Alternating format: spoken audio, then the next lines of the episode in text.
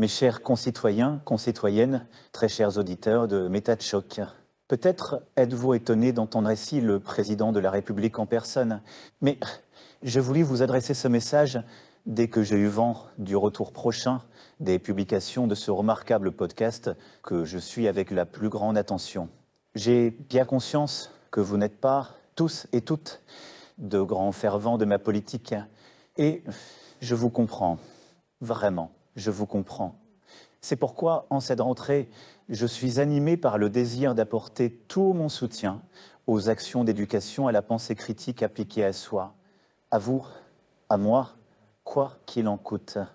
Je dois vous avouer que j'ai particulièrement apprécié les épisodes sur le féminin sacré et j'attends avec impatience une série sur le masculin sacré.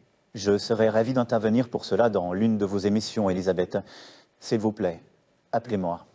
Nous avons tous et toutes des croyances, des prêts-à-penser qui ont la vie dure, et je suis bien placé pour le savoir. Si vous saviez toutes les anecdotes que je pourrais vous raconter, oui, le milieu politique a grandement besoin de ce bel outil qu'est la métacognition. Aujourd'hui, j'ai donc l'immense privilège de vous annoncer que le teaser de la saison 2 des Chroniques de la spiritualité contemporaine sera diffusé vendredi prochain. Moi non plus, je n'aime pas les teasers, mais après un été entier sans nouvelles émissions de Méta de Choc, nous n'allons pas bouder notre plaisir de retrouver les jours heureux. Pour celles et ceux qui seraient particulièrement mécontents des teasers, nous allons mettre en place, dès maintenant, un numéro vert, 87 centimes la minute. Méta de choc. Voilà l'émission dont nous avons besoin. À l'heure de la désinformation et de la mystification, à l'heure où des personnes mal intentionnées vont jusqu'à utiliser des IA pour me faire dire des choses que je n'aurais jamais dites.